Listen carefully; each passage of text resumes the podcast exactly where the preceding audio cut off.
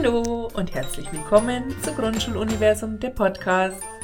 Ich bin Sabine und ich freue mich, heute wieder eine ganz erfahrene Schulpsychologin begrüßen zu dürfen, Barbara Klostermeier, die sich bereit erklärt hat, ihr Wissen und ihre Erfahrungen zu teilen. Hallo Barbara. Hallo Sabine, danke für das Willkommen. Beim letzten Podcast haben wir Stressfaktoren unter die Lupe genommen, die uns das Leben schwer machen und heute, Barbara, wirst du uns Übungen vorstellen, wie wir diesem Stress auf die Spur kommen und vor allen Dingen begegnen können, wie wir ihn bewältigen können. Mhm. Und damit übergebe ich dir ja, danke. das Mikrofon und bin gespannt, welche Übungen du uns mit auf den Weg geben kannst. Danke, Sabine. Ich werde mal versuchen, auch über dieses Element der Selbstverbalisation zu gehen, das hier eine ganz große Rolle spielt, auch bereits in der Identifizierung meiner Stressfaktoren. Welche habe ich denn überhaupt? Das ist ja sehr zentral. Das heißt, ich muss ein Bewusstsein dafür entwickeln, was ist mein derzeitiger Iststand. Das heißt, ähm, die Arbeit an Stressoren setzt auf jeden Fall voraus, dass ich bereit bin, mich auch diesen blinden Flecken zu widmen. Wenn ich auch bereit bin, mich den weniger angenehmen Facetten meiner Persönlichkeit zuzuwenden, kann es einen sehr guten Verlauf nehmen. Das heißt, ich überlege mir mal, welche spontanen Bilder und Gefühle stellen sich eigentlich bei mir ein, wenn ich das Gefühl habe, dieser Tag heute war schulisch betrachtet nicht gut. Das heißt, gibt es auch Bereiche, und ich bleibe in den Fragestellungen, die mein Leben stark beeinflussen. Wie sieht es konkret aus? Wie fühlt sich das an? Gibt es Vorzeichen, die ich bemerke, wenn das Problem gravierender wird? Und gab es Reaktionen bei mir, die andere schon an mir wahrgenommen haben? Das heißt, auch die Umwelt äh, muss ich hier in den Blick nehmen. Ich kann äh, mit einer Übung einsteigen, die ich aus dem Beels Verlag entnommen habe. Die heißt die Quasselliege. Und das ist eine ganz wunderbare Übung, die man zu Hause machen kann, wenn man das Gefühl hat, heute hat mich etwas besonders geärgert oder es gibt eine Person, sei es ein Schüler oder auch eine Kollegin, da möchte ich etwas sagen, was mir nicht gefallen hat oder auch unter Umständen meiner Seminarleitung. Dann kann ich das zu Hause auf der Liege oder auf einem Stuhl, ganz egal, machen, indem ich einfach alles von mir gebe, was heute nicht so gut gelaufen ist und was ich unter Umständen bei mir im Körper verankern könnte als ein Stressmoment, welches mich zum Schwitzen bringt, zum Nachdenken bringt, mir schlaflose Nächte verursacht, was auch immer.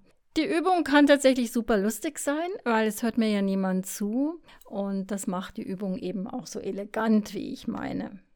Ich kann natürlich skalieren. Das ist auch eine schöne Übung, die man leicht durchführen kann. Wie hoch ist denn mein Stress zum Beispiel mit Schlaflosigkeit angesiedelt auf einer Skalierung zwischen 0 und 10? um mir dann später, nach vielleicht einer Woche mit Gegenübungen, zu betrachten, wie habe ich es denn minimiert? Was ist denn passiert? Und warum habe ich es geschafft? Mit welchen Mitteln, mit welchen Ressourcen auch habe ich es geschafft, dass ich den Stress minimiert habe und er statt auf der Skala 5 nur noch bei 2 liegt?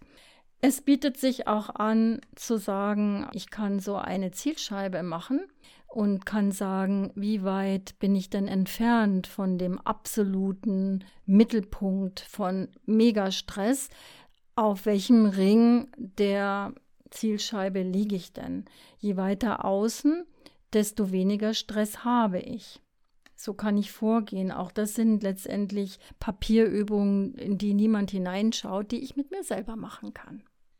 Du kannst in deiner Selbstwahrnehmung dich selber schärfen, indem du überlegst, wo du bei dir den Stress bemerkst. Mein Bereich meines Verhaltens, mein Bereich meiner Gedanken und mein Bereich der Gefühle.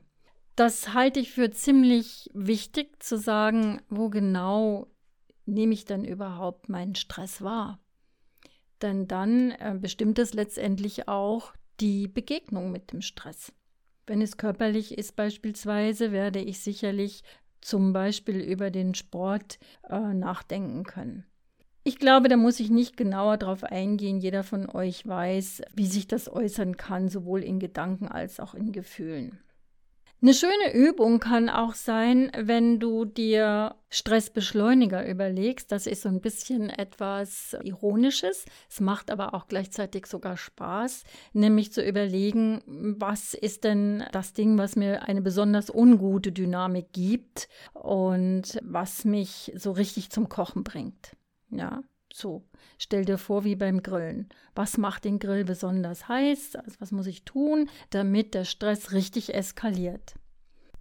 Du kannst dir zum Beispiel auch überlegen zwischen den Items und die kann sich ja auch jeder selbst nochmal anders überlegen. Ich habe hohe Ansprüche. Wo befinde ich mich auf einer Skala zwischen 1 und 5? Wo befinde ich mich mit der Aussage, mache doch möglichst keine Fehler, weil sonst bist du ein Versager? Oder aber auch, sei anerkannt und beliebt. Befindest du dich da bei null in dieser Wunschvorstellung oder befindest du dich da gar bei fünf? Denn das wäre dann im Vergleich zu unserem Podcast, der voranging, ziemlich fatal. Wenn du denkst, du machst dich möglichst für Misserfolge super verantwortlich, würdest du fünf ankreuzen. Ich bitte dich natürlich darum, das möglichst nicht zu tun. Ebenso verhält es sich mit solchen Items wie ich bitte niemals um Hilfe und Unterstützung. Scheue Unsicherheit und Risiko. Mache das ja nicht. Überleg dir bei jedem Item, wo du es skalierst für dich. Die Items kannst du natürlich beliebig erweitern dann hast du am Ende eine wunderbar schöne grafische Übersicht über die Stressfaktoren und vor allen Dingen über den Anspruch an dich selbst und damit natürlich auch an deine Erwartungen und die Erwartungen anderer damit möglichst gut zu erfüllen. Eine schöne Methode liegt auch darin, du kannst dir auf Karteikarten schreiben, wie du gerne sein möchtest. Da kannst du immer wieder drauf schauen und ähm, ich verrate da ein kleines Geheimnis. Auch ich habe solche Wortkarten manchmal dabei, auf denen ich mir aufschreibe, was ich tunlichst vermeiden möchte in meinem Alltag. Da, glaube ich, findet jeder ausreichend Material oder Gedankengut, was man gut draufschreiben kann und hin und wieder einfach mal auf die Karteikarte schauen. Was wollte ich denn eigentlich heute gerne machen? Am Ende ist es für mich immer sehr, sehr schön, wenn du durch die Übung gegangen bist, dann geh wirklich komplett aus der Anspannung raus, geh in die Entspannung und hör einfach mal fatal laut Musik, damit du dich einfach wieder lockern kannst oder auch trinke einen sehr guten Kaffee. Das ist ja als eine Bewältigungskompetenz nicht zu unterschätzen oder auch ein Tee. So, dann machen wir jetzt mal weiter. Und zwar finde ich immer ganz schön, sich zu überlegen, die positiven Seiten unseres Berufsalltags sind nämlich tatsächlich wie eine Reise zu gestalten, unterwegs im Land der Möglichkeiten, nenne ich es immer. Und dazu gehört es aus meiner Sicht, sich fragen, sich wahrnehmen und vor allen Dingen sich und auch andere zu motivieren. Stell dir eine sehr schöne Landschaft vor, zum Beispiel eine Terrassenlandschaft, in dem du in ganz kleinen Schritten die Natur genießend vorangehst und so kann das auch in deinem Alltag sein. Du musst nicht alles sofort erklimmen, du gehst auch nicht die Treppen hoch über drei Stufen in der Regel, sondern du gehst Stufe für Stufe und so kannst du auch durch deinen Alltag gehen und jede Stufe auch ganz bewusst nochmal anschauen. Wie war ich denn eigentlich heute? Wenn du dir vorstellst, und das ist wieder so eine Imaginationsübung, eine Fee kommt zu Besuch zu dir und unterhältst dich sehr angeregt mit einer rätselhaften Person. Und plötzlich gibt sich diese als Fee zu erkennen und macht dir ein großzügiges, geradezu wunderbares Angebot. Du hast einen Stressbeschleuniger Reduktionswunsch frei. Welchen Stress würdest du der Fee übergeben, dass sie ihn quasi verzaubert? Das kannst du dir überlegen. Und sie wird es schaffen, deinen Stressverstärker nach ihrer Wahl um zwei bis drei Punkte herunterzufahren. Welchen Stress würdest du ihr vorschlagen? Und damit kämst du dann unbemerkt vom Problem zur Veränderung oder aber du kannst es auch für dich nennen, die Perspektive des Stattdessens.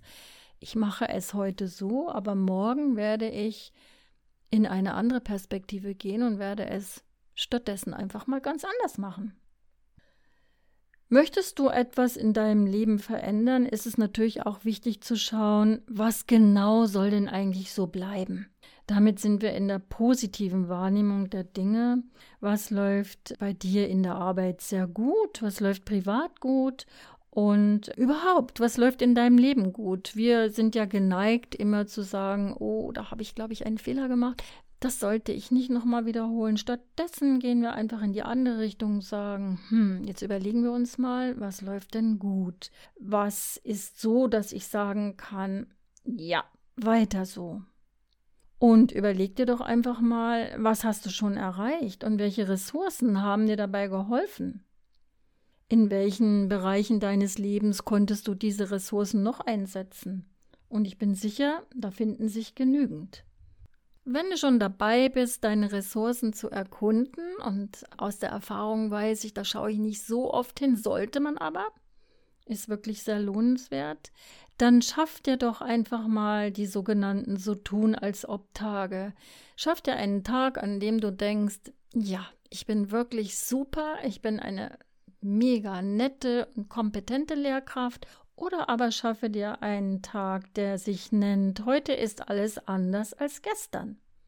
Das kann auch sehr lustig sein, weil man sich sozusagen in die Selbstironie begibt und schmunzelnd dabei zuschaut, wie es auch anders geht. Dabei kannst du einfach alle Routinen mal kurz über Bord werfen und auch die Routinen werden möglicherweise übermorgen zum Schmunzeln führen. Hilfreich ist übrigens auch die Verschlimmerungsfrage. Was muss ich denn tun, um meinen Stress komplett zu erhöhen? Das habe ich auch tatsächlich manchmal durchgeführt und das ist lustig, weil man aufgrund dieser, ähm, sage ich mal, konfrontativen Methode, das ist sie so in etwa, bemerkt, dass es vielleicht doch gar nicht so schlimm ist.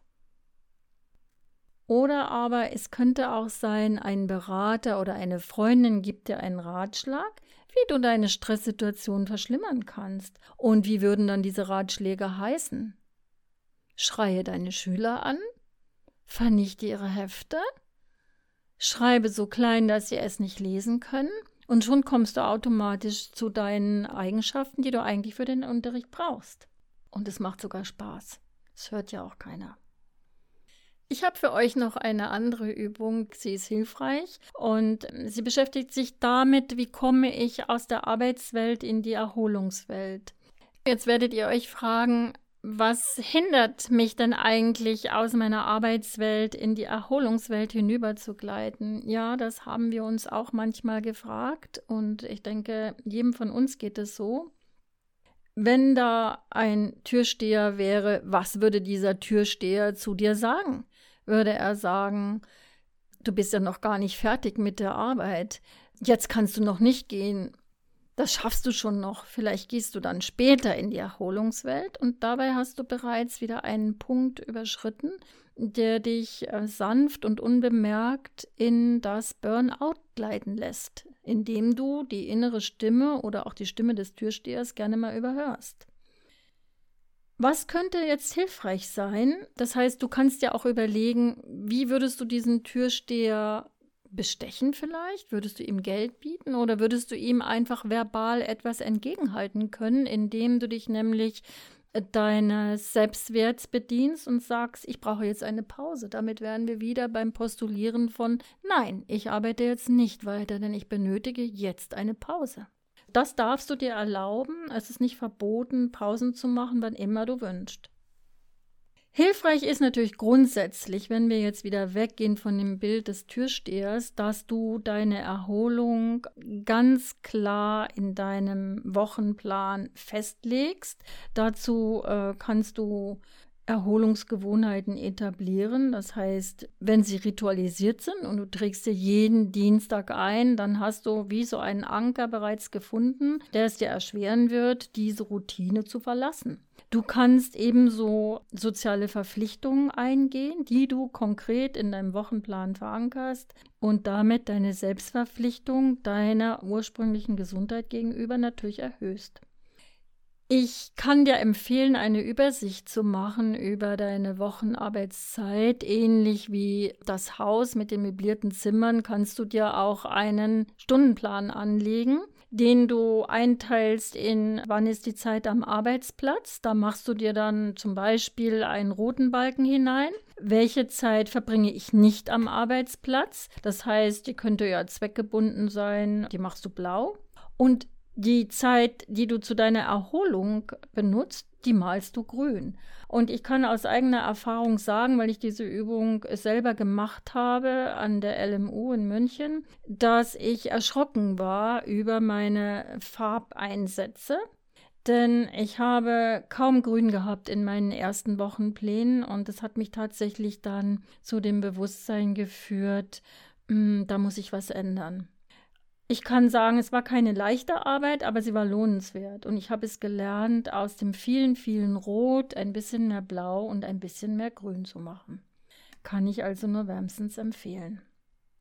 Zum Abschluss einer Übung der Woche, sage ich mal, kannst du in deinem Wochenplan verankern, dass du jetzt einfach mal eine Freundin oder einen Freund oder auch deine Mutter oder deinen Vater anrufst oder wer dir sonst sehr nahe steht und ein Thema wählst, über das du gerne reden möchtest, was möglichst unbelastet ist. Und dazu kannst du dir im Anschluss auch noch eine Entspannungsmusik anmachen. Alles nicht so ernst, wie es auf den ersten Moment tönt. Am Ende des Podcasts möchte ich euch Zeit für euch mitgeben. Und äh, wesentlich dabei ist, jeder hat Zeit, denn Zeit ist allein eine Prioritätensache. Also nimm dir Zeit, dann hast du auch welche. Das ist erstmal so ein Credo, von dem ich denke, es ist lohnenswert, es quasi mantraartig jeden Tag vor sich hin zu sagen. Die Fragestellung ist jetzt natürlich, was ist Zeit für dich? Was tut dir gut? Wann bist du im Flow? Wann verschwindet das Zeitgefühl? Bei welchen Aktivitäten kannst du deinen anstrengenden Arbeitsalltag oder auch sogar während deines Arbeitsalltags entspannen? Vielleicht bei gutem Essen oder bei einem Spaziergang, bei einem Kaffee, beim Joggen oder aber bei einer Fantasiereise. Auch da ist es wirklich hilfreich, diese Minuten, die für dich entspannend sind, schön sind, einfach mal zu notieren. Was machst du denn so die ganze Woche, um Zeit für dich zu haben? Was machst du, wenn du eine Stunde Zeit für dich hast? Oder aber, was tut dir gut, wenn du ein paar Tage für dich hast? Hast du schon ernsthaft darüber nachgedacht und vielleicht hast du es auch schon gemacht? Ganz einfache Übungen kannst du leisten, indem du Atemübungen einsetzt. Sie brauchen nicht viel Zeit und du kannst sie einfach ausprobieren, indem du durch die Nase einatmest und bis vier zählst. Du hältst dann die Luft an, zählst bis sieben.